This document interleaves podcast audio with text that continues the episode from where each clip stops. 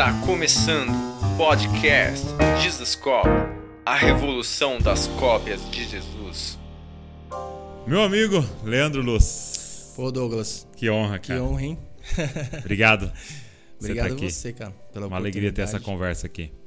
E, gente, ó, só avisando, tem alguém reformando uma sala aqui no nosso prédio, então daqui a pouco pode ser que pareça um barulho de terremoto aí, mas é, é só uma furadeira. É só uma furadeira, nada mais.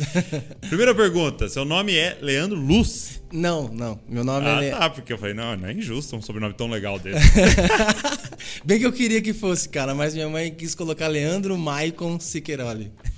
é, e é, todo mundo me pergunta sobre o, o Luz. E o Luz é uma coisa bem engraçada, assim, quando eu, eu, eu era ma- é, mais jovem, a gente fez uma banda da igreja, né? E a gente começou a orar para Deus é, dar o nome do, do- da banda da igreja, Aham, né? aham. Eu tinha 14 anos. E um dia Deus me acordou na madrugada, cara. E, e me veio esse nome, Leandro Luz, tal. Aí eu catei que escrevi numa régua, meio dormindo e tal, e passou o tempo. Aí depois de tudo que a gente vai conversar aqui, chegou um certo momento que me veio aquele nome na minha cabeça. Você eu lembrei Então daquela- nem usou na época. Não, Ah, eu tá. falei, cara, é nome de banda, né? Eu vou colocar o nome da banda, Leandro Leandro, Luz. Luz. Então eu guardei esse nome e minha mãe sempre guardou aquela régua. Ela não sabe por quê, mas ela tinha um carinho por aquela régua, ela É guardou mesmo? e até hoje ela tem a régua lá, Leandro Luz. e quando surgiu a oportunidade de, de, de gravar, na época era o CD, né? Um primeiro CD, eu lembrei. Falei, cara, Leandro Luz, Deus me deu esse nome em sonho. E não foi à toa. Que aí você olha pra minha história, onde eu morei e tal. Falei, cara, como é que pode tudo se encaixar tão perfeito, né? Muito bom. Então, é é muito Leandro bom. Maicon Siqueiroli. É, é louco esse negócio do, do nome, né? Porque a gente não dá tanta bola pra nome, assim. A gente tá começando a prestar mais atenção, assim, mas você vê na Bíblia os nomes são tudo muito intencionais, né? E, e, e você percebia que tinha um caráter, assim, tipo, quando você é, é, alguém se tornava pai, ia se tornar pai na- na- nas escrituras ali, ele, ele tinha que já discernir profeticamente quem era aquela criança, né? E dar um nome. Você via a vida da pessoa muito a ver com o nome Sim. dela. Você fala, nossa, né? É, mas por quê? Porque o pai tinha esse discernimento profético, a mãe, né? E dava um nome que apontava o destino, né? Tanto que é muito comum, é, até em algumas religiões é, no Oriente, de a pessoa se converter e, e mudarem o nome dela. É, igual "Não, agora Deus também mudava o nome, né? Sim. Da- da- das pessoas, né? Você vê Jesus, muda- é? mudava Jesus o nome, mudava tipo, o nome. Pedro, você vai É. ser Pedro agora. Agora- Vai ser agora.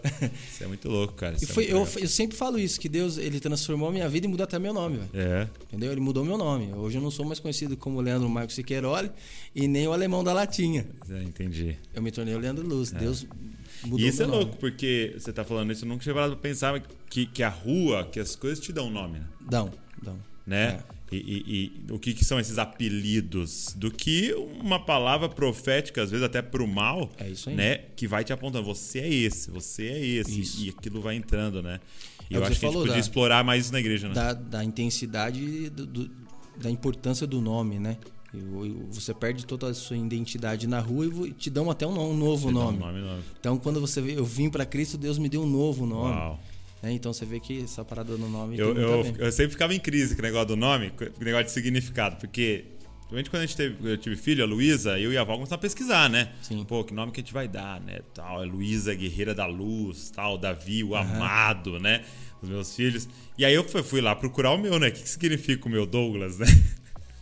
Aí eu olhei no site, significava águas escuras. O meu é Homem-Leão. Eu falei, poxa, pai, águas escuras. Águas escuras, é cara. pastor, pô, Pô, coloca. cara, não faz isso não. É engraçado também que meus Pera, filhos.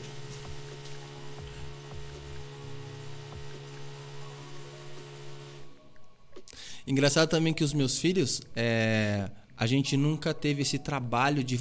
Qual vai ser o nome? É, o Davi é o meu primeiro filho. Eu, eu, eu sempre quis um filho, se fosse homem ia chamar Davi, eu não sabia o porquê. Mas é, quando eu, more, eu tava morando na rua, eu, sou, eu sabia que eu ia ter um filho.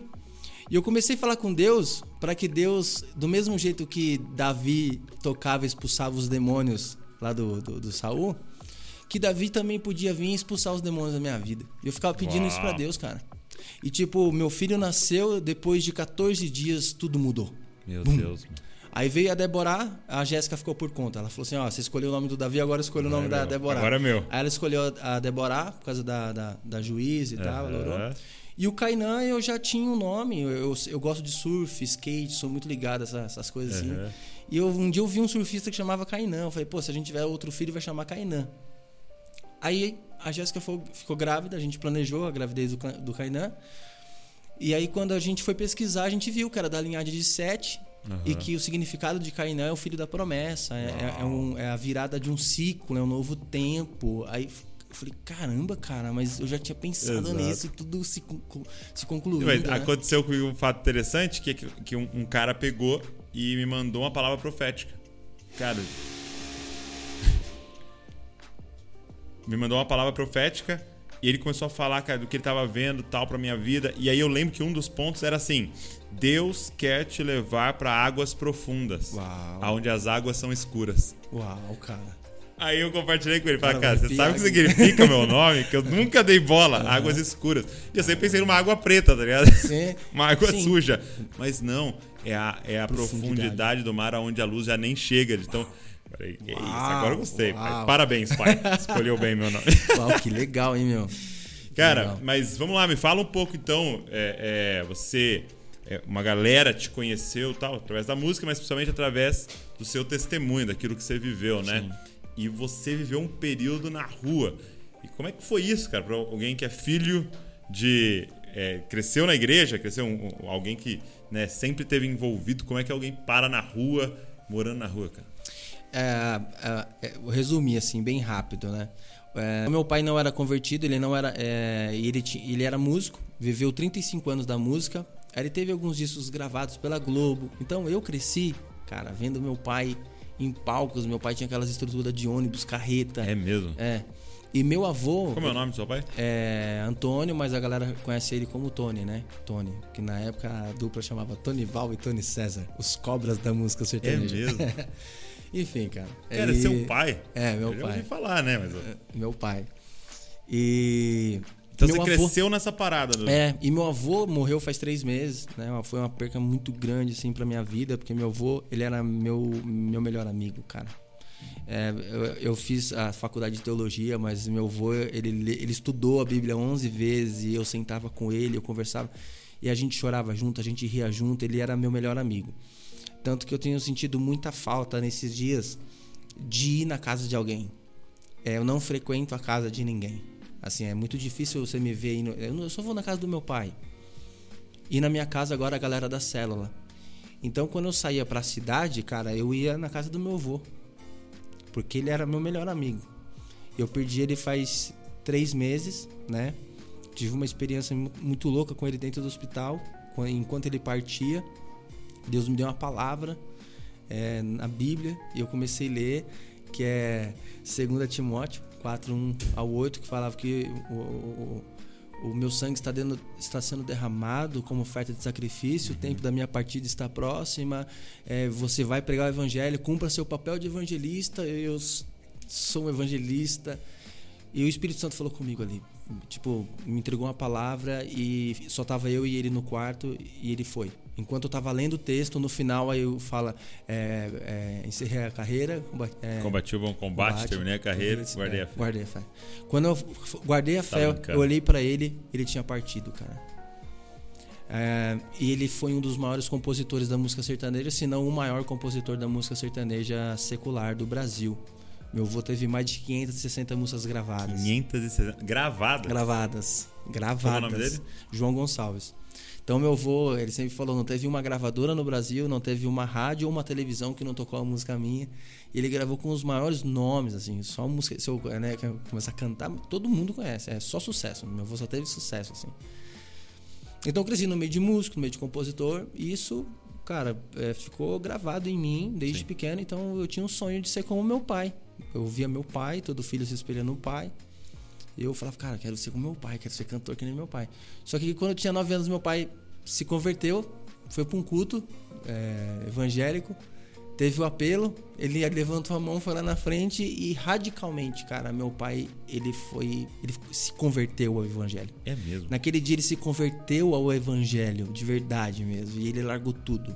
Ele abandonou tudo e foi trabalhar de servente de pedreiro. Naquele dia. Naquele dia ele largou tudo e uma vida muito intensa assim com Deus e foi ali que eu comecei a ver o meu pai como homem de Deus. Só que eu não gostava. Eu fui obrigado a ir para a igreja. Uhum. Então eu era aquele menino que tipo assim, vamos para a igreja, senão você não vai para, você não vai brincar com seus amigos. É, vão, é, umas é, ameaças. As ameaças, as, as ameaças. Eu ia para a igreja forçado, cara. Então eu era um, eu era um, um, um cara, um menino na igreja totalmente vazio. Eu tava ali, eu sabia a história de Jesus, porque eu fiz, eu fazia a escolinha dominical, eu aprendi a, escola, a história de Daniel, eu aprendi tudo da Bíblia. Eu sabia da palavra, só que eu não tinha conhecido Jesus, eu não tinha me convertido. Então eu era uma pessoa totalmente vazia Você da sabia sobre ele, de Jesus. mas não conhecia ele. E é o que eu costumo falar sempre quando eu sou convidado para testemunhar, pregar, eu costumo falar que, cara, a, a, eu, a vida religiosa torna as pessoas vazias. Né? Muitas vezes você está na movimentação, você está participando dos cultos como eu participava. Eu, participava. eu tocava bateria no louvor da igreja, me batizei com 13 anos. Eu era uma pessoa totalmente é, inclusa nos trabalhos da igreja, intenso nos trabalhos da igreja. É, e eu não conhecia Jesus, eu só eu conhecia uma vida religiosa. Eu era mais um religioso é, sem ter noção de quem era Jesus. Eu, e tinha um vazio dentro de mim, né? Eu era um garoto que tinha um vazio dentro de mim. Mas quando eu tava, mesmo dentro da igreja, tinha um Leandro escondido dentro de mim que ninguém conhecia. Que era o Leandro aventureiro, que era o Leandro que queria tocar na noite, velho. Queria, eu queria, uh, queria ver, eu queria ser como meu pai, mano. Eu não queria estar dentro da igreja. Eu não via a hora, Douglas, de sair de casa. Porque meu pai falava assim: você não vai tocar. E você não vai. Você tem que seguir Jesus, não sei o quê. E Ele, ele, ele chegou a te incentivar pra música e tal, mas pra dentro da igreja. Ou nem. É, ele, ele queria que eu tocasse com ele no louvor, porque ele virou líder do louvor da igreja. Só que nesse período, é, hoje eu converso bastante com ele, a gen- a gente- meu pai é um grande amigão. E hoje eu vejo que a gente errou em vários pontos, né? E ele não deixava nem eu ter banda gospel. Eu queria ter uma banda gospel. É. Ele não deixava, cara. Ele queria que eu tocasse só com ele no louvor da igreja, entendeu? E era muito, cara, era muita pressão, era o exemplo, porque eu era o filho do líder do louvor da Do igreja. É igual ser filho de pastor, você é cobrado, você enfim, cara, eu, eu era uma pessoa totalmente vazia, um jovem totalmente vazio. E eu costumo falar que ninguém sabia quem eu era quando eu tava sozinho. Entendi. O Leandrinho bonitinho, aqui, o né? anjinho da igreja, eu já tava fumando maconha desde os 12 anos de idade e ninguém sabia. É mesmo. É, eu me batizei com 13, eu já tava fumando e ninguém sabia. Eu ia tocar no louvor, eu tava loucão e ninguém sabia. É, eu tinha uma vida secreta. Eu, eu- o Leandro na frente do meu pai, da minha mãe, era um, na frente do pastor. Mas quando eu tava sozinho. Quando eu tava sozinho, eu arrancava minhas máscaras. A- as vestes de crente, as de, de evangélico. E eu era, uau, eu era o terror, cara. Eu era um terror. E ninguém sabia. E eu fui acumulando isso até é, eu entrar no crack. Entrei no crack muito cedo, muito novo. Quando eu entro no crack, já não dava mais pra esconder. Como é que foi com 12 experim- experimentar maconha? Sim. Era, era. Foi por amizades ali e tal? Era a galerinha que você andava? Como é que foi essa, essa introdução, né? Também, cara, também. Tudo colaborou, assim, com, com isso. Mas é, eu, não, eu não sei explicar como, Douglas. Eu, eu comecei a ouvir muito reggae. Eu, eu, eu comecei a ter uma proximidade muito grande para esse lado. Eu olhava os hippies na rua, eu tinha uma, uma- eu tinha uma eu tinha vontade de, de ir lá com os hippies, sentar com os hippies. Era um- al- algo espiritual. Algo te puxava mesmo. Ó. Falou de algo espiritual. O livro caiu.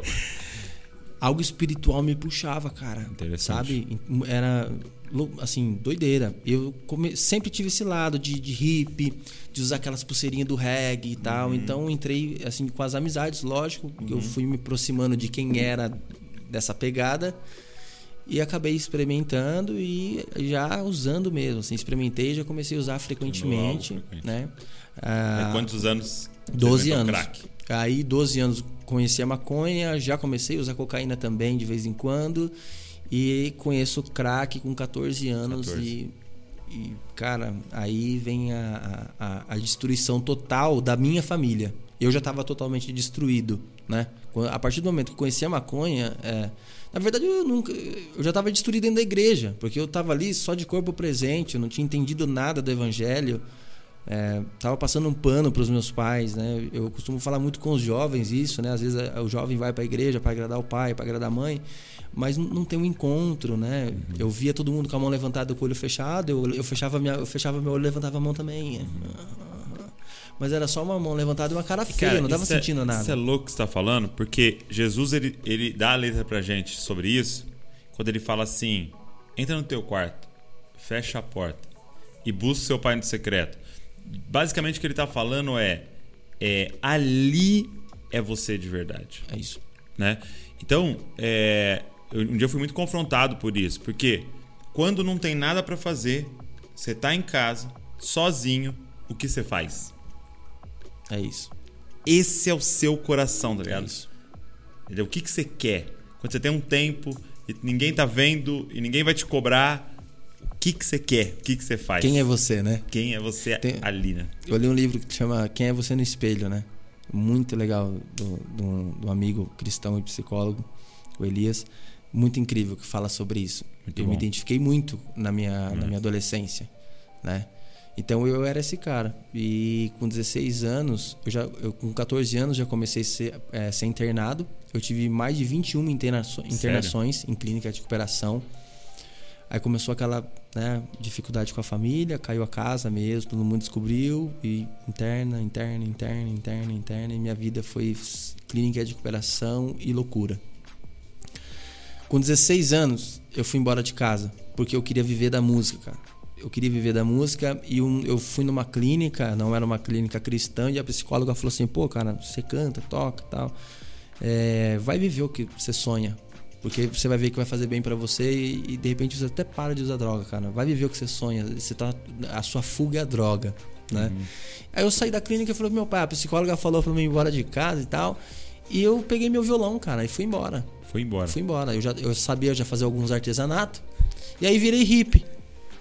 Virei meio hippie, saí cantando por aí. Eu cantava em praças, centros históricos, tipo Ilha Bela, Paraty, Búzios uhum. e tal. E arrecadava. Um dia ali. muito gringo, então eu colocava um chapéu, colabore com a cultura musical brasileira.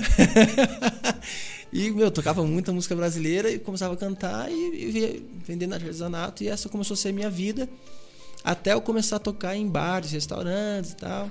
Só que assim, né, eu, eu tava tocando, eu tava viajando, eu tava fazendo minhas paradas, mas de repente, pum, eu, eu ficava na, na, na, na maconha, na cocaína, e nessa fase eu tomava muito LSD. Eu era loucão, loucão, loucão, loucão. E aí eu recaía no crack. Quando eu recaía no crack, pai, me ajuda, me ajuda, eu tô afundado. Aí meu pai chega, chegou a andar 400 km pra me buscar. Sabe? Onde você tá? eu vou te buscar. E meu pai, é, é, meu pai reflete a paternidade de Deus sobre a minha vida. Sim. Nessa, nessa parte. É, eu fiz um texto esses dias nas minhas redes sociais. Eu saí do culto. Uhum. e você vê que meus filhos, eles são pentecostais. Não, pentecostais. E o meu menino começou a se jogar no chão que nem uma cobra. Leandro, a menina. Leandro vai lá na família de. A menina, cor... a menina correndo pra um lado, meu filho pro outro, o menino rastejando no chão. Eu falei, vambora. Falei pra minha esposa. Eu falei, vamos embora. Eu não tô prestando atenção em nada. E vamos embora. Aí eu entrei no carro. Bravo. Bravo. Aí eu falei, a gente vai ter uma conversa quando chegar em casa. Né? Tal. Aí nessa ida para casa, eu comecei prestar atenção sobre a paternidade de Deus. E Deus começou a trabalhar no meu coração. E eu ia dar um. Tipo assim, eu, eu na minha vontade, uhum. né? Era, meu, chegar e ser cruel. E, uh. Aí Deus falou assim: Cara, todas as vezes que você erra, eu ajo assim com você. Eu sou muito paciente. E eu comecei a prestar atenção. Falei, cara, é verdade, véio. Deus é tão paciente comigo. Então eu vou fazer o que Deus faria. Aí eu juntei eles no quarto, sentei com eles. E eles, assim, né? Eu fiquei é. acostumado já chegar e castigo. Eu sentei com eles na cama e eu falei, cara, eu tô muito triste com vocês. Eles olharam para mim e falei, eu amo vocês, cara. E vocês me desrespeitaram. E eu corrigi eles em amor uhum. e mostrei o quanto eu amava eles. Sim. E cara, eles começaram a chorar e vieram me abraçar, me pedir desculpa, me pedir perdão. Não, a gente vai se comportar. Desculpa, papai. A gente não quer ver você triste. E eu comecei a ficar emocionado, porque eu vi que, cara, foi um direcionamento de Deus. E meu pai foi esse exemplo nessa época. Meu pai, ele nunca falou não. Da graça. Sabe? Ele nunca falou assim, ó, vai embora, vai usar droga, então vai embora, não sei o quê. Não, cara, se eu, se eu caísse, eu, podia, eu tinha alguém para contar. Quem? O meu pai. E meu pai me internou 21 vezes. Ele nunca desistiu de mim. Por que ele não desistiu de mim? Porque quando eu tinha 9 anos de idade, eu fui para a igreja, Deus fez uma promessa sobre a minha vida que um dia eu iria pregar e cantar para Jesus nos quatro cantos do mundo. Uau. Eu me esqueci da promessa. E ainda eu tava fumando maconha. Eu, e, um, e a mulher falou Aí pra mim. esquece mais. Era irmã do Coque, né? Parece que elas têm umas antenas, né? O Coque é uma antena que É vem antena, a né? sintonia, né? Tá passando a unção, elas eu captam o Coque. é. É, E a irmã do Coque falou pra mim, cara, você vai pregar e cantar pros quatro cantos do mundo. E eu olhei pra ela assim, muito louco. Eu falei, meu, eu fumo maconha e ela que viaja, né? E eu cantar e pregar, meu, eu, eu virei ateu. Eu comecei a ler livros ateístas, comecei a ler sobre física quântica, comecei a ler, ler muito. Eu sempre gostei de ler e ler coisas que me levavam a não acreditar em Deus. Então eu era um cara totalmente pirado assim mesmo. E meu pai não se esqueceu daquela promessa. E minha mãe não se esqueceu daquela promessa. Então as pessoas falavam assim: Você é o pai do Leandro? Aquele drogado lá que fica roubando botijão de gás. O drogado. E meu pai, meu pai me conta que todas as vezes que ele era afrontado por alguém, ele falava assim: Cara, o meu Deus está no controle de tudo. Eu tenho certeza que ele fez uma promessa para o meu filho e ele vai cumprir. Uau.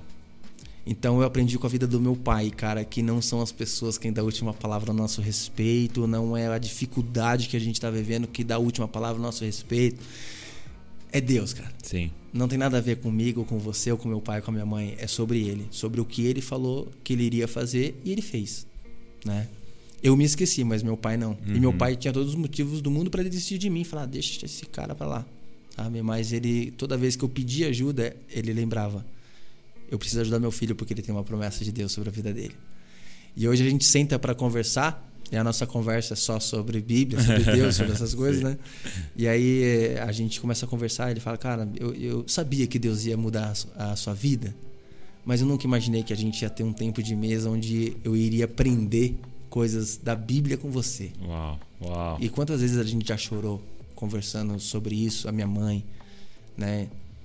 Então, assim, é, para entender, resumir a história. Eu fui criado na igreja, com 16 anos eu saio para me aventurar e descubro tudo, tudo, tudo, tudo de prazer momentâneo, de felicidades, picos de felicidades. Eu vivia de picos de felicidades. Era uso de droga ou relações sexuais, era picos de felicidades. E depois desses picos de felicidades me vinha uma depressão muito grande, porque me faltava algo. Tinha um vazio dentro de mim. E na minha última internação, eu já tava roubando tudo dentro de casa. Eu roubava televisão, DVD, o que, o que tivesse, cara. Eu roubava. Eu Quantos cheguei. anos? Aí eu já tava com uns, com uns 17, 18 anos, eu já tava nesse nível assim bem profundaço mesmo, assim, de roubar tudo, tudo.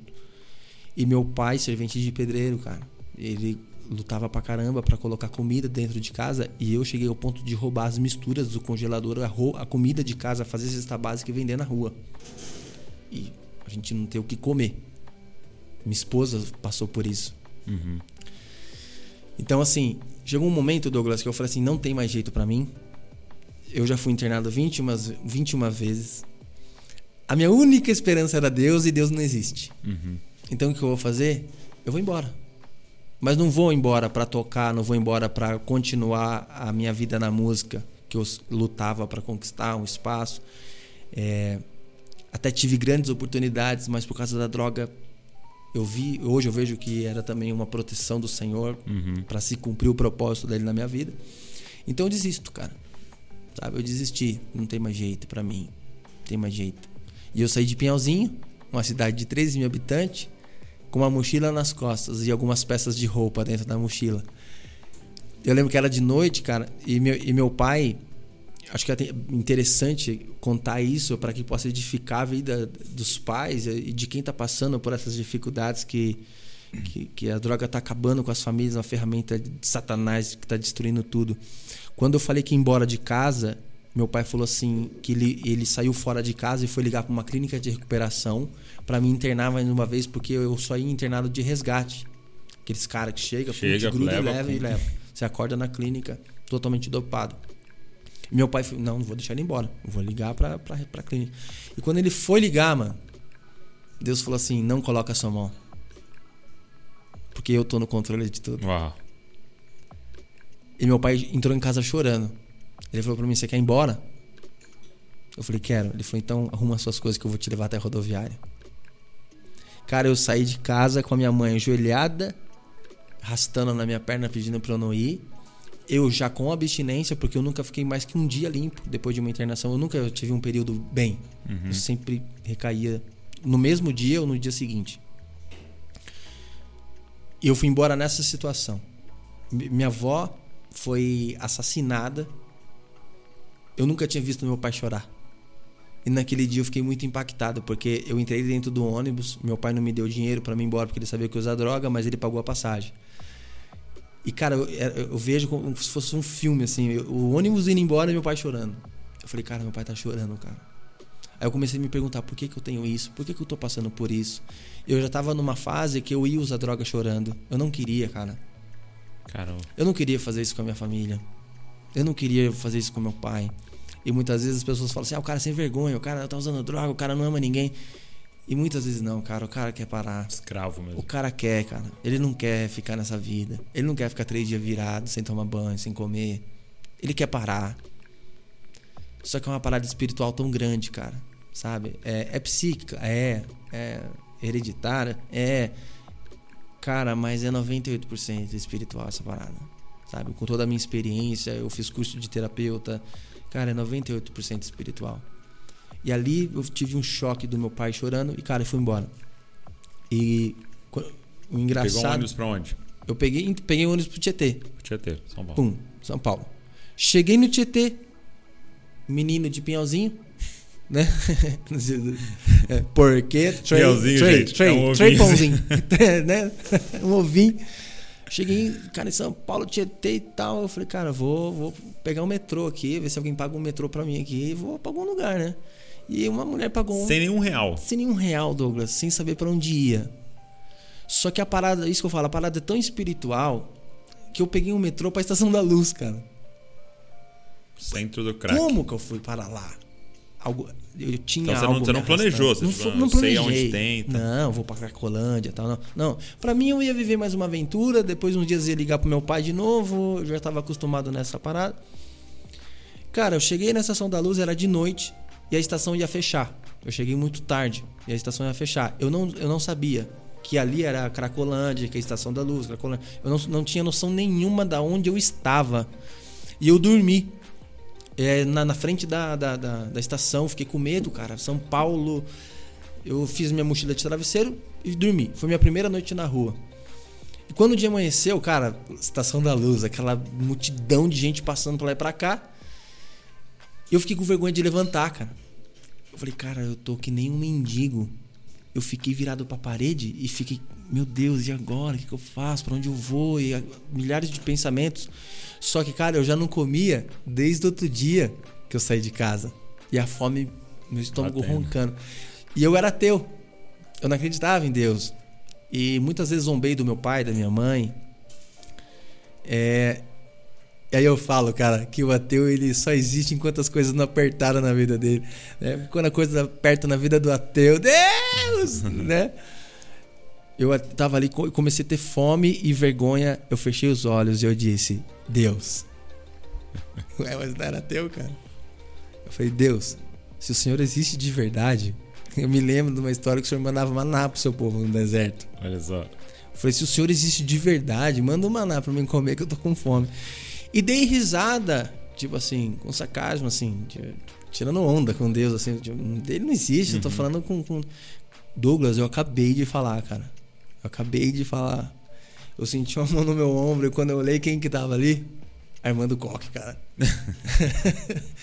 cara, é antena, só pode ser, cara. Ela catou, olhou pra minha cara e falou assim: Ó, Deus tá mandando dizer pra você que é pra você levantar do chão. Vai lá dentro da estação porque lá tem um piano. Vai lá cantar, que é de lá que vai cair o seu maná. Ah, só brincando. Sério, cara. Credo. Doideira, mano. Mas, tipo assim, eu era Cara, tão isso é louco, eu era tão louco, tão louco, louco, louco, pirado, que se ela falasse assim, ah, vai lá que vai, vai aparecer uma comida, eu não ia acreditar. Entendi. Então Deus sabia do meu Tinha que coração. usar as palavras. Pum. Quando ela falou maná, eu pulei do chão e quando eu, cadê a mulher, meu? A mulher sumiu no meio da multidão. Eu queria explicações, eu queria saber como é que ela sabia que eu tocava, eu queria saber como ela. Cara, eu, eu comecei a sentir algo diferente. Comecei a sentir algo diferente, eu comecei a entrar. na- Eu não sabia que tinha piano. Era um projeto do governo de São Paulo, toda a estação tinha um piano. Quando eu entrei na estação, no centro da estação, tinha um piano de cauda lindo lá. Cara, eu, eu, eu entrei dentro da estação e comecei a chorar. Eu falei, cara, Deus existe. Pum! Deus existe, cara. Como que aquela mulher sabe que eu toco piano? E eu sentei no piano e comecei a cantar uma música do Ademar de Campos. Sabe? E no final dessa música eu falava assim: Pois só tu és o Deus eterno sobre toda a terra e sobre todo o céu. E o disco enroscou. E eu fiquei ali chorando e cantando: Pois só tu és o Deus eterno sobre toda a terra e sobre todo o céu. Pois só tu és o Deus eterno sobre toda a terra e sobre todo o céu. Ou seja, meu primeiro dia de rua, eu já não era mais um ateu e eu tava declarando com a minha boca que ele era Deus sobre toda a Caramba. terra e sobre todo o céu, cara. E eu tava com o olho fechado, eu meio que fiquei em transe, assim, Aham. e eh, sabe? E eu comecei a escutar o coral. Ah, pois só tu és. E quando eu abri os olhos, cara, eu tava forrado de gente ao meu redor. Eu Acho que a cren- os crentes juntou tudo Juntou ali, né, tudo ali. E- Um monte de coque. é, né? um monte de coque. e eu olhei aquilo, e eu cantando, olhando aquelas pessoas de mão levantada e tal. E ali eu costumo falar que foi minha primeira experiência espiritual, a minha primeira experiência, a minha primeira experiência co- consciente com Deus. Uau. Deus existe, Deus não é um arrepio, uh, Deus não é uma sensação, Deus não é uma emoção, Deus não é essas lágrimas que estão caindo dos meus olhos. Ali eu entendi que Deus era uma pessoa, o Espírito Santo era uma pessoa. Cara, foi muito louco. Assim, eu tava são, engraçado que eu não tava drogado, eu tava são e eu entendi a, a profundidade disso. Tipo, ele tá aqui. E uau, mudou minha, vida. Deus tá aqui, o Espírito Santo tá aqui. Falei, caramba, o Espírito Santo tá aqui.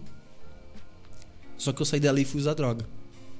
Eu perguntei onde era, o que eu- onde eu, porque me deram dinheiro. Eu tava Deram tocando dinheiro lá? Uhum. e começaram a jogar dinheiro em cima do piano. E aí eu peguei o dinheiro e fui usar droga. Eu perguntei pra uma mulher, uma- eu vi o perfil, sabia que era usuária. Eu perguntei pra ela, viu, onde é que eu, que eu consigo? Ela falou, ah, ô, velho, você tá na Cracolândia, irmão. Eu falei, sério? Onde é? Ela falou, não, é ali, ó, vira a primeira. Eu falei, não, me leva lá. Me leva lá que eu, que, eu, que eu reparto com você alguma coisinha aí, né? Me mostra onde é. E, cara, é, na minha época, há, há, há sete anos atrás, é, vamos colocar dez anos atrás, eu fiquei três anos na Cracolândia, sete anos que eu tô bem, que Jesus mudou minha vida. Douglas, é incrível, cara. Parecia que você tava chegando num estádio de futebol. Era mil, mil e quinhentas pessoas fazendo uso de crack na Gusmões, que hoje não tá mais nas, na Gusmões. E eu conheci a Cracolândia da- das antigas ali. Então, aquela feira do crack, a galera doida. Eu me lembro que eu fiquei assustado com aquilo e eu sentei pra usar droga. E quando eu pisquei, cara, é assim, eu não, eu não me liguei o que tava acontecendo. Quando eu pisquei, eu tava um ano e quatro meses andando descalço e sem camisa. Porque eu vendi o chinelo e a camiseta, troco de um traguinho.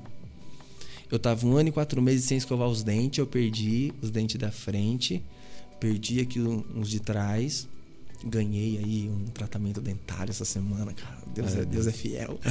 É, e vou colocar os dentes que estão faltando e tal. É, tô feliz pra caramba. É bom, né? Deus é bom. Deus é bom. E, e, cara, um ano e quatro meses sem escovar os dentes, um ano e quatro meses sem fazer a barba. Tipo, Não, não vai comparar com a minha, só barba aí, cara. tipo, tava nessa pegada. assim. semana passada. As pessoas olhavam. Cara, eu tinha 20 e poucos anos, as pessoas pensavam que eu tinha 50, cara. Sério? Sério, eu, eu, eu peso. Eu dei uma emagrecida esses dias aí, tô numa, numa, numa- rotina aí pra dar uma É, é. perdida. Eu tô com 83 quilos. Mas eu pesava 50, 49, 48 Você quilos. tá brincando.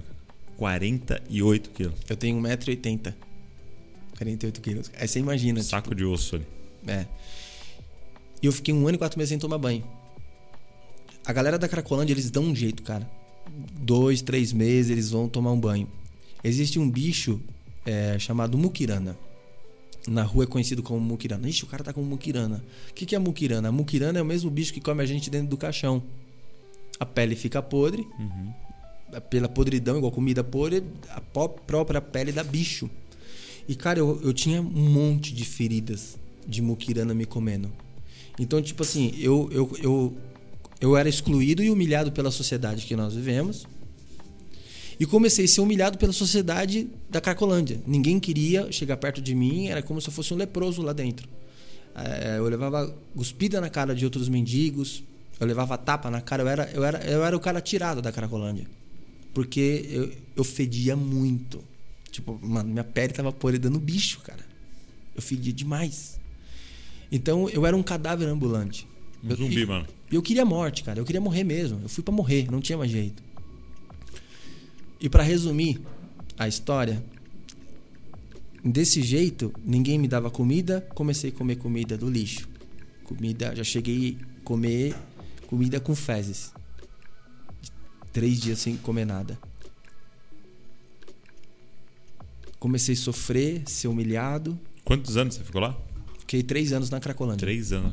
dentro da Cracolândia, sendo humilhado, sofrendo, só que tendo experiências espirituais com Jesus. É, é muito louco eu falar isso, que parece até uma here- heresia, né? Mas, cara, eu não conheci Jesus num culto, eu não conheci Jesus através de um apelo. É, eu fiz faculdade de teologia. não- cara, nada do que eu estudei eh, foi o que eu vivi eu conheci Jesus. É a partir do momento que eu entendi que Jesus era uma pessoa, no primeiro dia de rua, eu comecei a me comunicar com ele. E eu comecei a ser muito verdadeiro, Douglas. Eu não, ela falava, Senhor, meu Deus, meu Pai, obrigado por esse dia, em nome de Jesus, amém, né? Que tem né? o cronograma da oração, né? Senhor, nosso Deus, nosso Pai. Cara, eu falava minhas verdades. O meu palavreado era diferente. O meu jeito de falar era diferente. E eu falava mesmo com Jesus. É, Jesus estava ali, cara. Ah, não, Leandro, misericórdia, ele é espírito maligno, não é, cara, porque é a mesma parada que anda comigo hoje, é a mesma parada que andava comigo lá aquele, aquele tempo todo. Que me livrou de morte várias vezes, que me livrou de várias paradas. E eu comecei a ser muito sincero. E a palavra fala que Jesus está em busca de verdadeiros adoradores, aqueles que o adoram em espírito e em verdade, cara. Tipo, eu não tinha máscara de crente. Eu era o Leandro Noia, o alemão da latinha conversando com Deus. Então eu andava com um saco de latinha nas costas, conversando com Jesus. E eu vou falar uma coisa pra você que eu não costumo falar nos cultos, Hum. Mas eu acho legal falando no podcast, que é uma coisa diferente de falar que eu posso falar abertamente É outro, por outro te pegada. conhecer e saber onde eu tô, né? Cara, chegou o momento de eu estar assim, ó, e falando com Jesus, eu falar, pô, Jesus, eu, eu tô louco pra dar mais um trago. É, Me arruma dois reais. Eu falava com Jesus. Cara, do nada, Douglas, parava alguém na minha frente, falava, ô cara, ó, dois reais aí pra você comer um negócio. Aí eu pegava aqueles dois reais. Eu falava, uau. Jesus, você é real, velho. Você é real.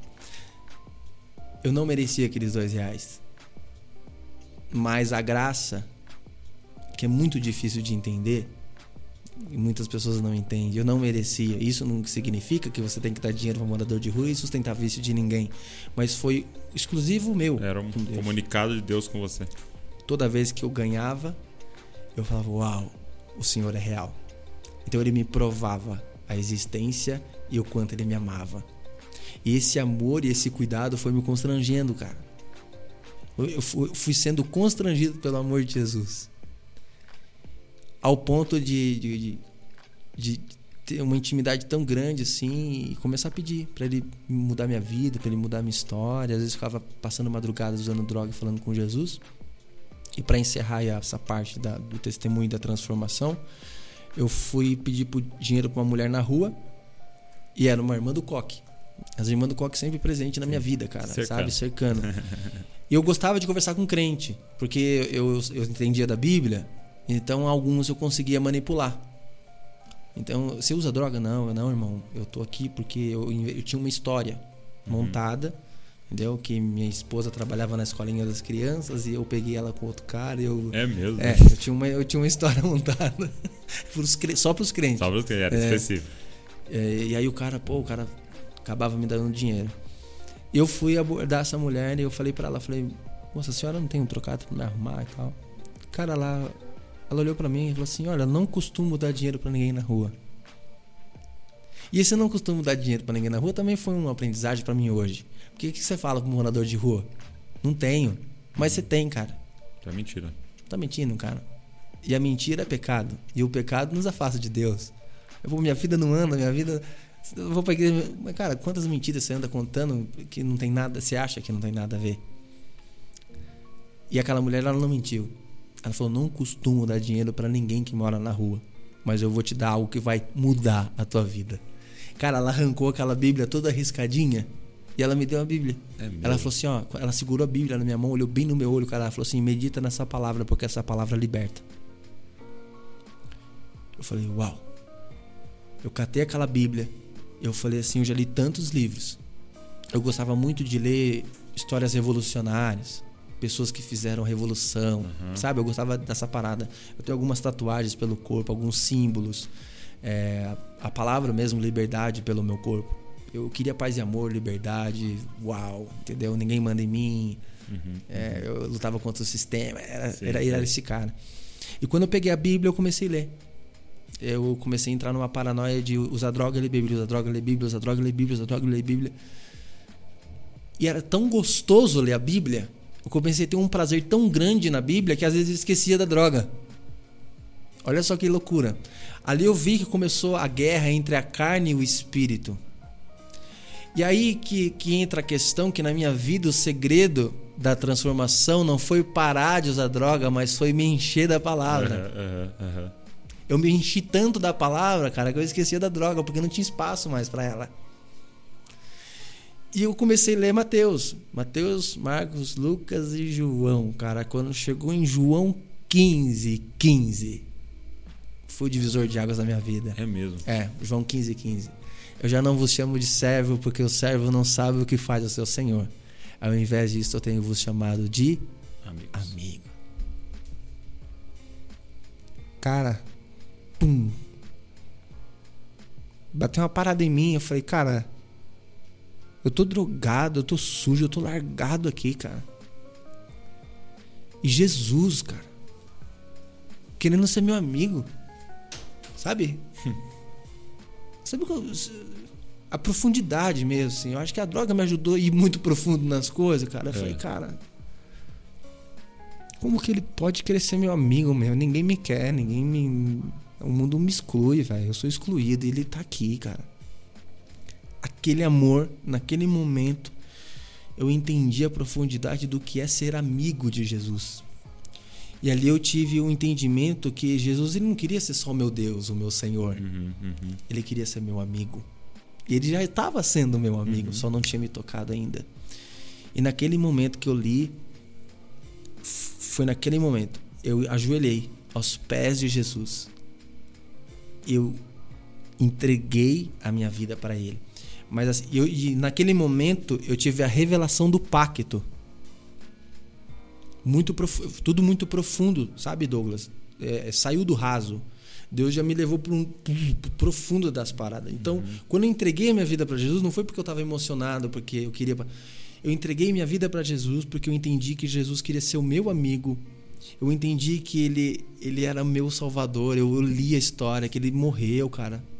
E quando eu estava ali falando com ele, eu comecei a falar: Jesus, eu aceito o seu sangue derramado. eu entendi que todo pacto tem que haver derramamento de sangue, cara. E eu comecei a chorar emocionado, falar, cara, eu não preciso derramar o meu sangue, porque o Senhor derramou o seu sangue por mim. É por isso que eu tô aqui ajoelhado e por isso o Senhor morreu, para eu poder fazer um pacto com o Senhor. Da mesma profundidade que outra pessoa faz pacto com, com, com, com, com o encardido, meu. né? Que você vê os pactos e, e, e, e- e essa religião crescendo tanto, né, meu? Os, os, os, os- satanistas, se pode falar aqui, não sei se pode falar não, mas crescendo tanto. Eu li ontem isso. Então, do mesmo jeito que cara, as pessoas fazem um pacto com, com, com, com o inimigo, cara, eu entendi que eu estava fazendo um pacto de sangue com Jesus Cristo, o Cordeiro, a, o, o, sacerdote, tudo. Eu entendi tudo, cara. Eu entendi o plano. Pum, Deus me pum. A partir de hoje, minha vida é tua, Jesus. E, cara, incrivelmente, depois de sete dias, apareceu um programa de TV. Que e como é que foi isso? Tipo, eles estavam lá, selecionaram alguém. Como é que foi isso? Ah, cara, foi muito louco. Eles estavam mexendo na, na, internet e viram lá um vídeo. Eu, eu, eu, eu, droga custa dinheiro. Então a galera pra usar droga na Cracolândia fazia as paradas erradas e eu, cara, tive família, fui criado na igreja, não tinha coragem de fazer as paradas.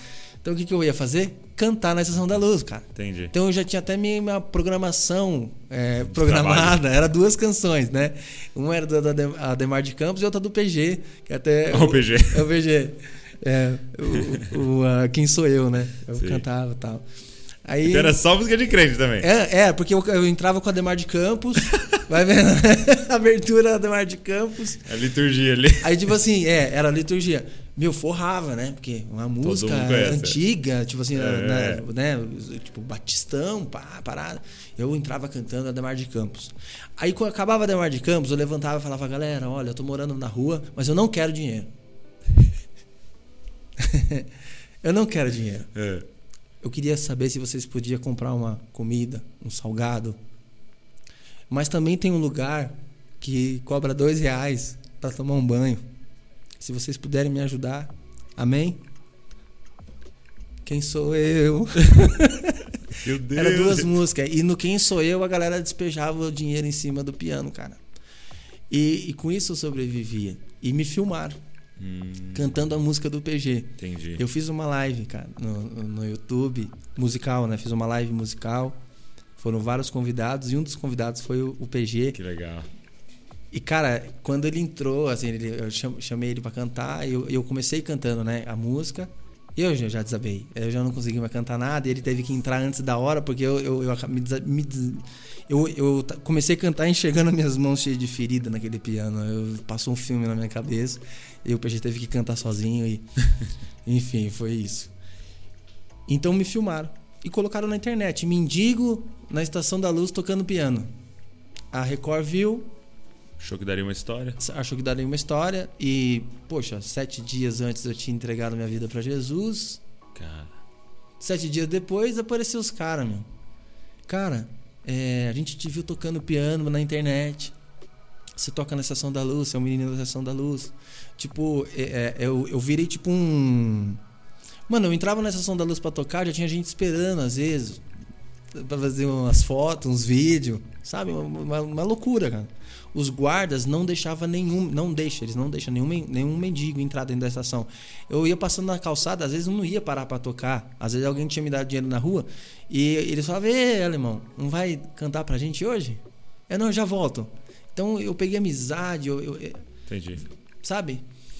E incrivelmente após sete dias eu fazer um, um fazer esse, esse pacto apareceu o programa, me ofereceu a oportunidade de mudança. Para resumir, o programa do Geraldo Luiz, que é um grande amigo meu. Um grande, é, a gente fez uma live ontem de manhã e, cara, a gente virou amigo.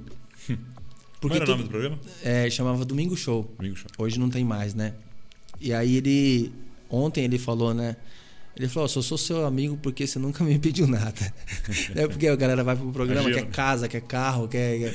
Cara, eu, eu, eu fui com a consciência que não, é, não tinha nada a ver com eles. E como é que foi? Eles te pegaram lá, já tiraram dali? Não, foi, foi assim: foi? chegou um produtor. Chegou um produtor e falou assim: Cara, a gente viu tocando, sou do programa Domingo Show. Eu falei: Quem? Quem? Domingo Show, eu não, não conheço. Geraldo Luiz, não, não sei. Não, tem televisão na rua, não tem, não tem domingo, não tem segunda, cara. É uma sociedade totalmente alternativa. Mas, aquele cara tava falando, eu não lembro muito bem o que ele falou. Eu só sei que eu lembrava do Paqueton. E eu via como Jesus falou, cara, você clamou, mano. E é, é, sei lá, a galera pode achar que eu tô inventando, que eu montei essa história, mas não é, cara. Eu, eu lembrei de Bartimeu, velho. Jesus, filho de Davi, tem misericórdia de mim. Jesus parou tudo e mandou os caras lá, velho. Falou, cara, vou socorrer o meu filho. Ele clamou. Ele abriu o coração, ele me deu a abertura, então vou entrar e vou cumprir o meu propósito sobre a vida dele. Então aquele produtor chegou e falou: Ó, a gente vai fazer uma reportagem, explicou como era o processo, só que demoraria três dias pro Geraldo ir. E aí aquele cara falou assim para mim: é, Você topa? Eu falei: Topa. Ele falou: Então grava o vídeo falando que você é, cede a sua imagem e tal pra televisão. Eu fiz o vídeo, fiz tudo. Ele falou assim: Só que tem o seguinte: Eu não posso ir embora. Eu vou ter que ficar com você esses três dias. Eu falei: Beleza. Aí ele falou assim: E eu tenho uma, uma, uma grana que eles me deram para estar tá aí com você, porque a gente sabe da sua dependência. Então, se você quiser usar droga, eu vou ter que ir com você e, e eu tô aqui para para ficar com você nesses três dias, te mantendo nesses três dias perto, porque é um custo muito alto para vir fazer uma reportagem. O cara ficou três dias comigo. Só que quando ele falou isso para mim, eu falei, cara, você não vai precisar gastar dinheiro comigo com droga. Eu, a partir de agora, eu não uso mais droga. Sério, cara. Eu sempre fui assim, Douglas. Sério, mano? Mano, ou é ou não é, mano. Ou, velho, nós vamos pra fazer a parada certa. Ou eu nem entro na parada. Cara, ou eu vou, eu dou tudo que eu tenho. Ou não faço. É não. Ou é sim. Comigo tem, ah, vamos fazer aí. Não, eu sou intenso. E aquele eu falei, cara, guarda seu dinheiro pra gente comer. Quero comer, cara, quero comer. e aí não usei mais droga. Eu fiquei três dias sem usar droga. E aí ele falava pra galera: Não, ele tá aqui, tá sem usar droga. Sério, louco tal. E isso impressionou a produção. Porque, cara, eu, eu vi Jesus e falei: Cara, eu preciso pegar essa oportunidade, eu preciso agarrar com todas as minhas forças, porque eu vou morrer. E aí apareceu o Geraldo e tal foi a, a, reportagem. Nisso a gente fez cinco reportagens, era para ser uma, a gente fez cinco. Ele foi prolongando. Foi é, a, a, reportagem de maior audiência da Record na época. Caramba. A gente bateu o, o, a audiência da Record no, na primeira reportagem. E com isso os caras foram esticando, esticando, esticando. E eu dentro da clínica querendo ir embora, os caras esticando reportagem. É isso eles te levaram pra clínica. Levaram pra clínica. E aí levaram minha esposa, levaram meu pai, aí começaram a esticar a reportagem. No final de tudo, cara, meu avô compositor, eu também sou compositor, e meu avô falou assim: "Cara, faz uma, você tem umas músicas legais sertanejas, faz uma demo, um CD que eu vou eu vou mandar para você para uma, uma uma gravadora aí". E eu fiz uma seleção com umas 10 músicas e mandei para uma gravadora. Só que eu tava loucão usando droga. E meu avô mandou. Então, mas isso antes? Antes, antes de eu ir morar na rua. Uhum. Meu avô mandou, cara, depois de anos que meu avô tinha mandado, ligaram. Eu tava na rua, morando na rua, ligaram. Pro telefone do meu avô, falou, João, é. Cara, Gustavo Lima gostou da música do Leandro e quer gravar. Ele falou, rapaz, só tem um porém. Leandro tá sumido, ninguém sabe onde ninguém ele tá. Ninguém sabia onde estava? Não, eu, eu liguei poucas vezes para casa. Eu tinha um medo muito grande da minha mãe ter morrido. E eu, eu tinha medo uhum. de ligar e falar, cara, sua mãe morreu. Eu não sei como eu re reagiria. E eu procurava não ligar. E quando eu ligava, eu falava com meu pai. Uhum. Sintonia com meu pai. Pai, como é que tá? Sua mãe vai morrer, cara. Vai matar sua mãe. Onde você tá? Eu vou te buscar, cara. Não, pai. Não adianta. Não, não falava onde tava. Não... Sumi mesmo. Filho único. Não tinha irmão. Não, tinha, não tem irmão. E Cara, agora eu fui tão longe que até esqueci. É, aí, aí o seu avô. E os caras ligou que queria gravar é, a música e tal? É. Aí é, entrou na. Não me acharam, não gravaram. Quando eu fui pra Record, eu tava dentro da clínica. Um dia não tinha culto dentro da clínica. Mas eu já tava tão intenso na parada que eu cheguei pro dono da clínica e falei, cara, eu, eu percebi que quando eu começava a cantar as, os louvor, os caras encostavam da clínica. Uhum. Porque a carência, né? Do espiritual. Eu falei para ele, falei pro, pro, dono da clínica, cara, deixa eu fazer um, um, um culto aqui. Uhum. Aí ele liberou, só que o culto era mais cedo que tudo, cara. E quem ia acordar pra ir pro culto? só que todo mundo acordava, velho. É pra ir pro culto. E até hoje tem o culto. Né? Argênio Castanheira, meu amigão, vou lá na clínica sempre. Eu comecei a fazer o culto. E um dia eu tava ministrando, Douglas, e eu, eu, eu tava com o olho fechado, cantando. E eu, eu lembro que era até Zaqueu, né? Dentro da minha casa, ah, é? vida, é? Tal, cantando. Quando eu olhei, Cara, os meninos estavam de joelhos. Um chorando, o outro andando para lá e para cá. E naquele momento, Deus falou assim: Cara, foi para isso que eu te chamei. Hum. Eu te tirei da rua para isso. Meu pai foi me visitar na clínica. O maior medo do meu pai era o quê? Eu encanar na, na minha antiga banda. Meu pai, eu falei, pai, eu preciso sentar e conversar com vocês. Meu pai já pensou que era sobre isso. Eu falei, cara, é, a partir de hoje, é, eu vou sair da clínica. Eu não sei como vai ser a minha vida. Mas eu tenho a certeza de uma coisa, cara. Eu vou pegar meu violão, a minha Bíblia. E eu vou sair por aí pregando e cantando para Deus.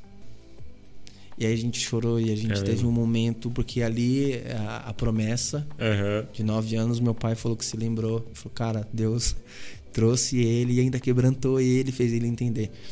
Só que aí veio o pessoal da Record e falou assim: Cara, o Gustavo Lima queria gravar uma música sua. O que, que você acha de gravar um CD sertanejo, cara? E, Cara, já veio a proposta na hora. vendo, é, na hora. E ele falou assim, e a gente já mandou para ele, a produção lembrou da música e ele quer ajudar você. Ele não é só gravar um CD, cara, é uma oportunidade de uma carreira, cara. O quê? Eu falei pro cara, eu falei, não. Eu falei, não quero, mano. O cara falou, como assim você não quer, cara? Eu falei, cara, eu não, não quero. Ele falou assim, por quê? Eu falei, porque, mano, a, a minha vida agora é de Jesus, velho. Aí o cara olhou pra mim assim com a cara de. Que Esse ué? cara tá louco, mano. Eu falei, cara, eu vou cantar para Jesus, eu vou pregar nas praças. Eu falei, você conhece aqueles caras que ficam nas praças pregando que Jesus vai voltar? Eu falei, então, eu vou ser esses caras. Eu falei pra ele, vou ser assim. Aí ele deu risada. Ele falou, então tá bom, e um CD gospel? e um CD gospel, você topa? Aí eu falei assim, CD gospel eu topo. Eu falei, CD gospel eu topo. Como seria seu nome? É. Artístico. Leandro Siqueiroli? Leandro Luz. Gostei do nome, Estação da Luz. Né? Menino da Estação da Luz, Leandro Luz tal. Tudo bateu tal. Eu nem falei nada, nem tentei explicar que ele não entender. Uhum. E foi aí que eu, o, o Thales participou. Eu vi que você fez um podcast com o Thales uhum, esses dias, fiz, até assisti, foi, foi, foi, bem legal. Foi muito legal.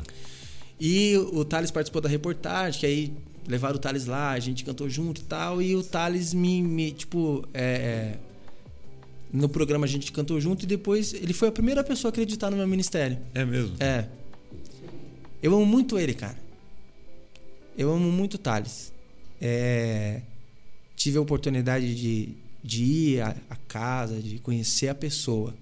Uhum. Eu amo muito ele sou muito grato por tudo que ele tentou fazer por mim. Uhum mas eu tive um discernimento. Eu, eu acho que, que nem ele entendeu muito bem, porque eu saí de todas as propostas, cara. É mesmo? É, é, eu falei, não, Deus começou a me, é, me trazer um entendimento ministerial. Eu não tenho nada contra, cara, quem fala assim, cara, eu vou fazer arte sim, sim. e vou ter uma carreira e tal. Uhum. Mas na minha vida, é, eu assinei um contrato com a Universal Music na época. Eu tinha o Thales, eu tinha uma estrutura, tinha tudo para virar vamos dizer, para uhum. caminhar numa carreira artística. Vai dar certo. Só que Deus falava comigo, Douglas, eu quero te entregar um ministério. Eu comecei a pesquisar sobre o que é ministério. E eu comecei a entender o meu chamado. Falei, por isso que queima no meu coração essa vontade de falar de Jesus. Uhum. Eu ia em certos ambientes de apresentações, gospel, eu não me sentia bem, cara é, da própria gravadora, porque a gente, a gente ia para alguns eventos da gravadora. Uhum. E foi até por causa disso. Eu, eu tive um, um, um, conflito. Eu sou amigo de todo mundo, não tenho uhum. inimizade com ninguém.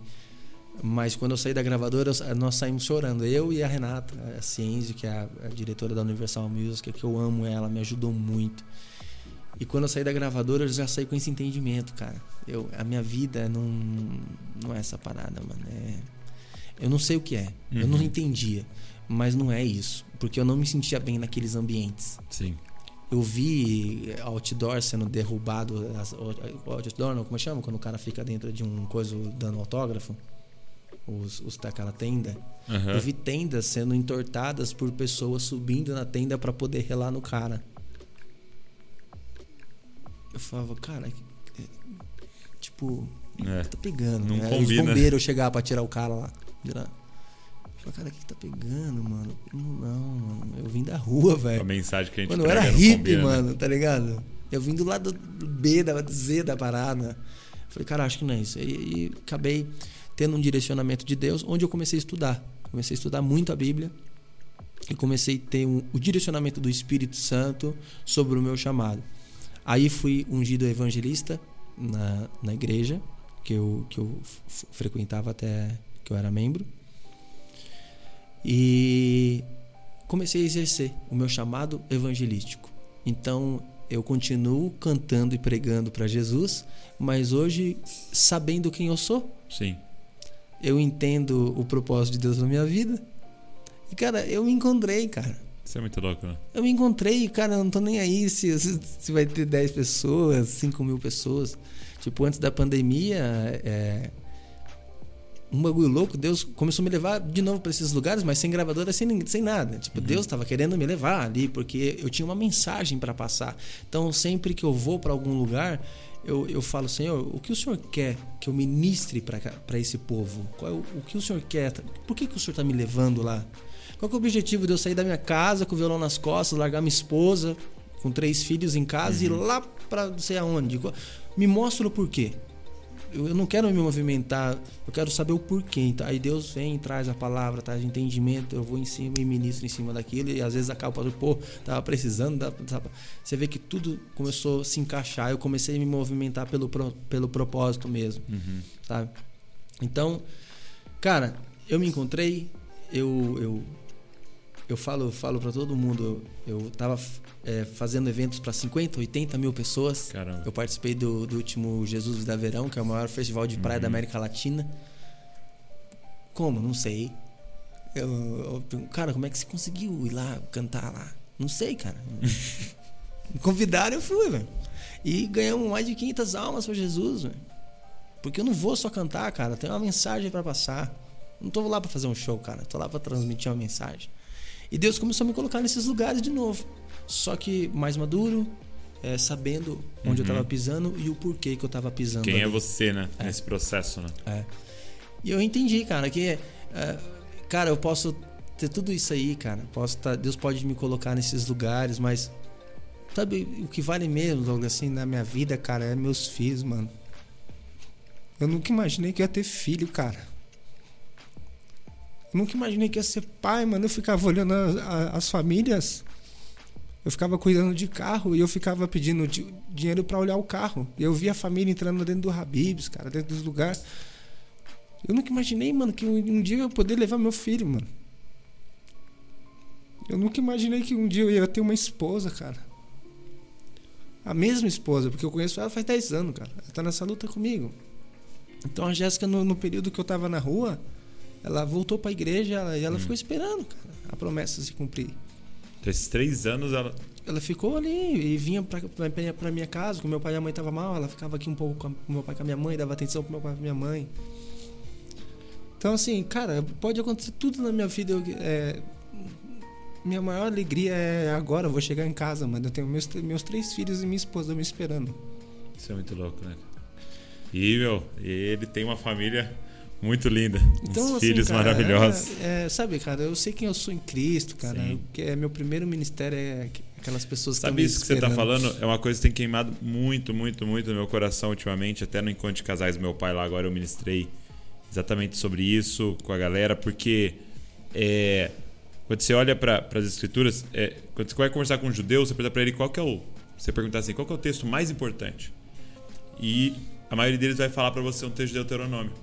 Ouve, ó Israel, seu Deus é o único Deus, tal. E aí, você olha o contexto que aquilo está escrito, é num contexto de criação de filhos. É, encucarás a cabeça uhum. dos seus filhos enquanto é, no caminho, Sim. quando sentar, enquanto, tal. E, e você fala, cara, esse é o texto mais importante. Sim, esse é o texto mais importante. Ou seja, o que Deus quer de você, cara, é uma coisa: cuida dessa mulher e esses três filhos e aponta, inculca a palavra de Deus no coração deles. Se fizer isso, tenho certeza vai ter uma coroa de glória diante do Senhor. É isso, cara. Porque é... os seus filhos, seus três filhos vão ser famílias. Isso. Que vão ter filhos que vão ser famílias. E o mundo foi mudado Sim. por pais e mães Eu que assumiram pra... esse papel, é, né? Voltou às aulas agora, né? É, presenciais. E aí Deus falou comigo. Deus falou, cara, eu, eu sempre, eles sempre me vêm. Eu, eu saio do quarto, às vezes já estão acordados. Eles acordam cedo pra caramba. É. Às vezes eu acordo assim, vou fazer meu café. Aí eles já vêm, vai ler a Bíblia, papai. Eu falo, vou, vou ler a Bíblia, filho. Uhum. Ele já sabe. E, aí ele às vezes entra, põe a Bíblia onde eu sento, põe lá, nossa, a Bíblia já tá lá. E, cara, eu levanto, a primeira coisa que eu faço é minha devocional. Eu não, eu, eu não consigo é, me mover, sabe? Uhum, é uma, uma parada que eu tenho. E aí eu comecei a acordar mais cedo para levar eles para a escola e Deus falou assim: agora você vai começar a fazer a sua devocional com eles. Uhum.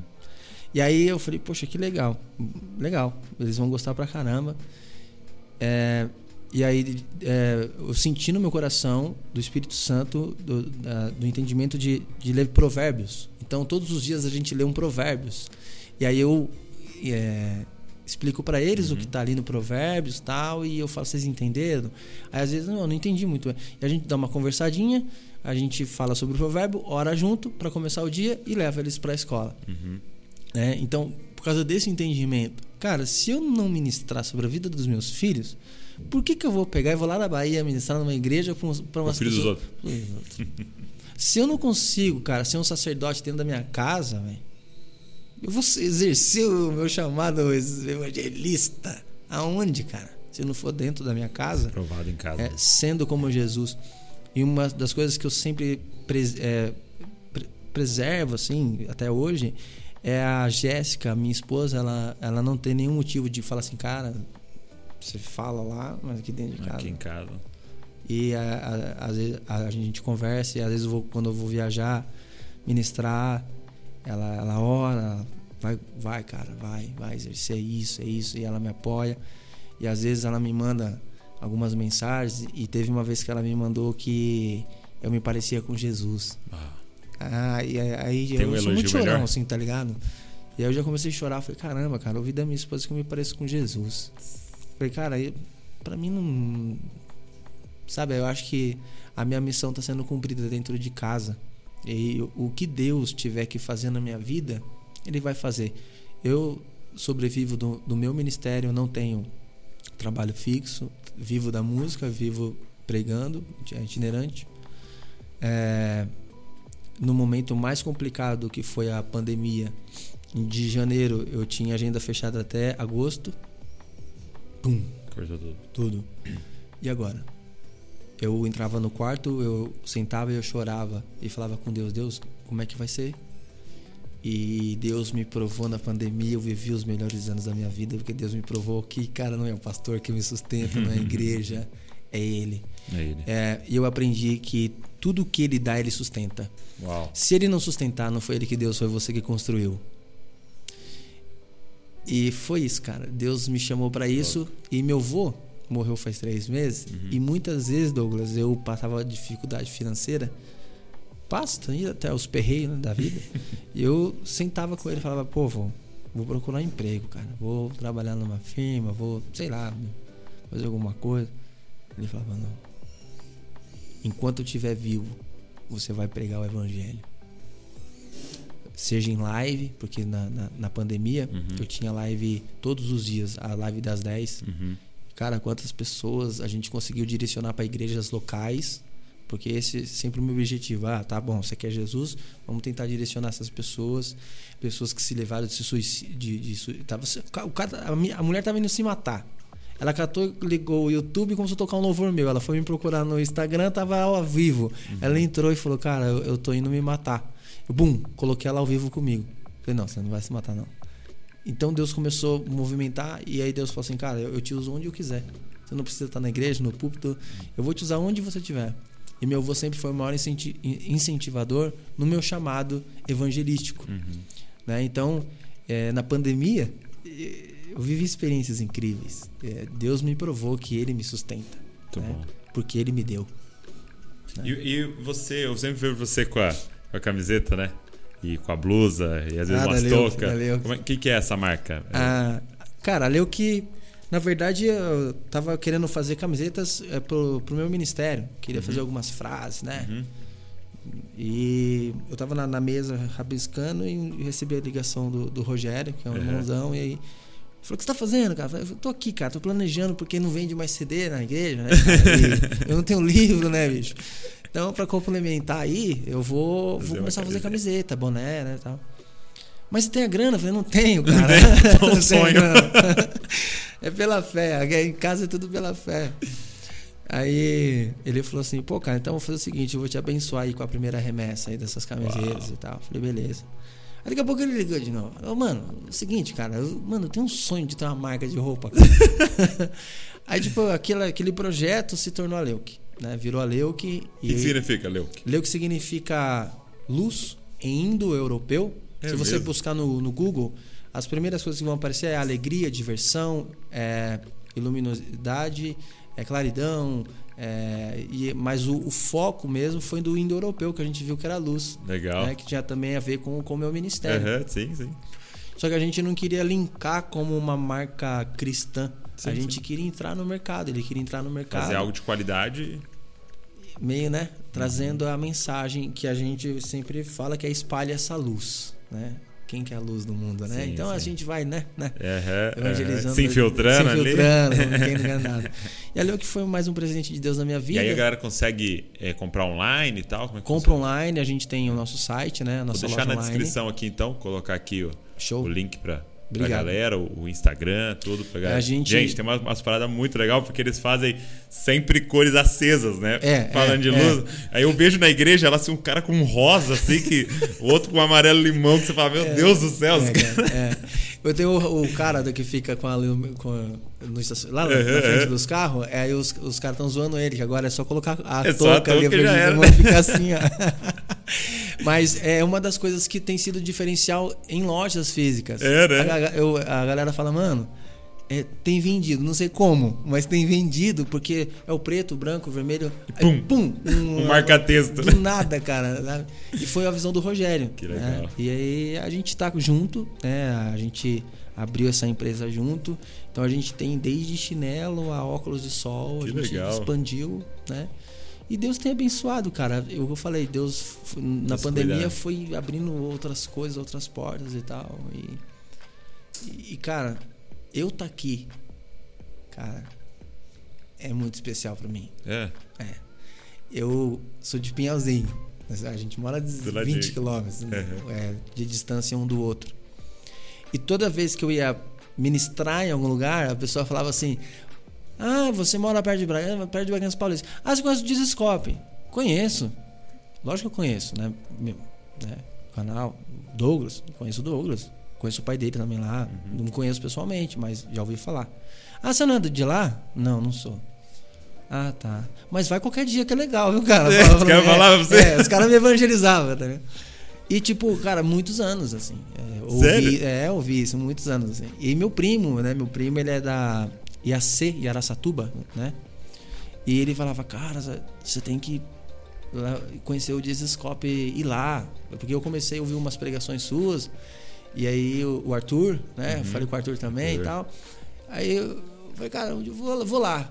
E tipo assim, a minha, a- a- eu conheci vocês num momento muito louco, porque eu na minha intensidade eu comecei a estudar escatologia e os paradigmas da faculdade caiu. Falei, cara, entendi tudo. Cheguei, chamei minha esposa, fiquei três dias sem dormir direito. Sério? Com, a- com os bíblios, com os livros, com os bagulho. Eu falei, Foi cara, intenso, não né? existe mais aquelas paradas. Eu expliquei tudo para ela que eu entendia sobre escatologia.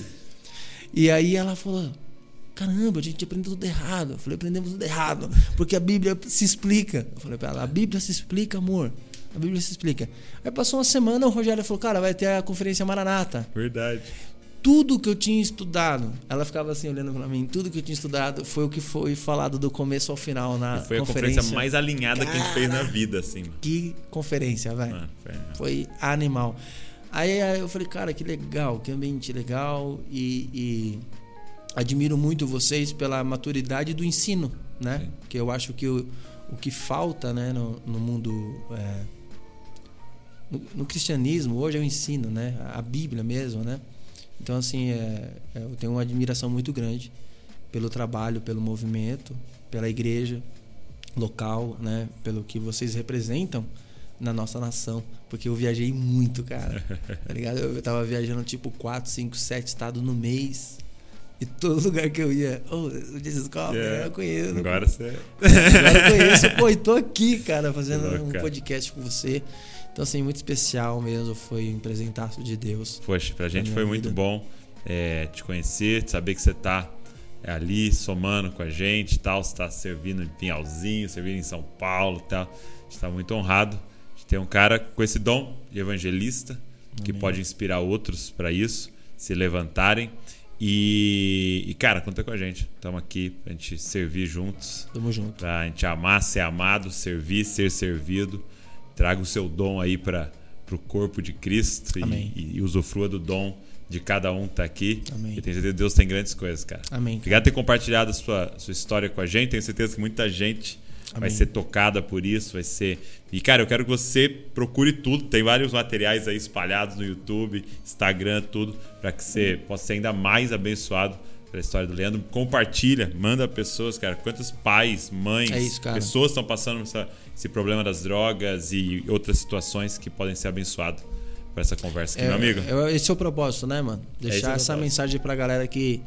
É, às vezes o cara vai assistir esse vídeo de madrugada. Sim, sim. né, bicho? Tem jeito pra você, tem, Tem jeito. saída, tem solução sim, você não tá perdido.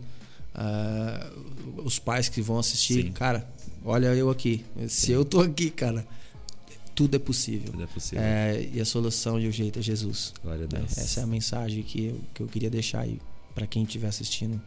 né? Quando acabar essa, essa nossa reunião, eu sei que vai alcançar muitas vidas, que eles Glória possam guardar essa mensagem. Que Deus é poderoso para fazer infinitamente mais. Amém. Amém. Deus abençoe você e não se esqueça que você é uma cópia de Jesus. Valeu.